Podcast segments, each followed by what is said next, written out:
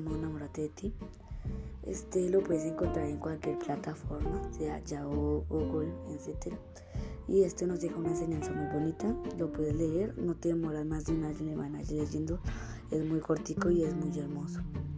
Este libro fue creado por Warner Rison y este nos habla de lo que pasa en una vida cotidiana, como cepillar los dientes, bañarnos, comer, estudiar, etcétera, cualquier cosa. Este libro es muy hermoso.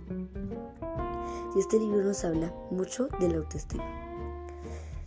Y para la autoestima, el libro nos dice que tenemos que tener cuatro conceptos para tener la mejor autoestima del mundo. Y yo aquí se los voy a decir.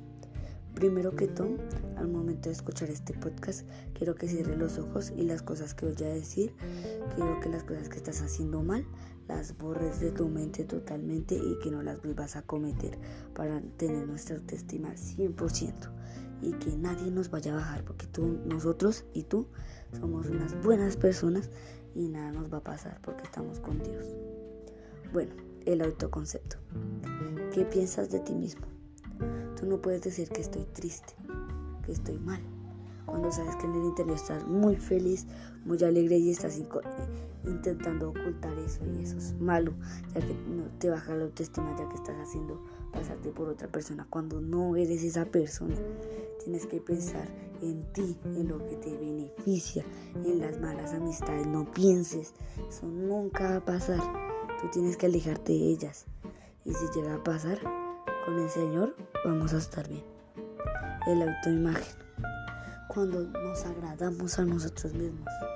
Si alguien te dice feo, fea, horrible, cualquier cosa, debemos borrar esas cosas, ignorarnos, ya que en el interior somos hermosos, hermosas, también en el exterior nada nos puede bajar, ya que nuestra autoestima es la mejor y siempre tenemos que estar en alto, nunca bajarnos, siempre tener la autoestima 100%.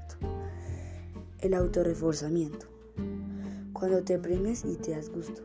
Por ejemplo, no sé, te dicen te dicen que tú no te premias o que al momento de comprar algo no te compra las cosas que deberías hacer o comprarte.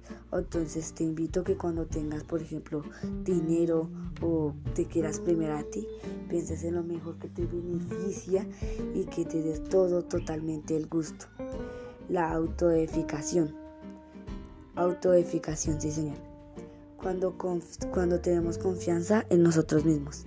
Esta confianza se refleja cuando las personas nos dicen que nosotros somos malas personas, cuando al contrario tenemos que confiar en nosotros, tomar nuestras decisiones propias y nunca rebajarnos, siempre tener la autoestima 100% y tener nuestra confianza 100%. Bueno, con esto ya terminamos los cuatro conceptos y te pido que por favor reflexiones de las cosas que te acabo de decir.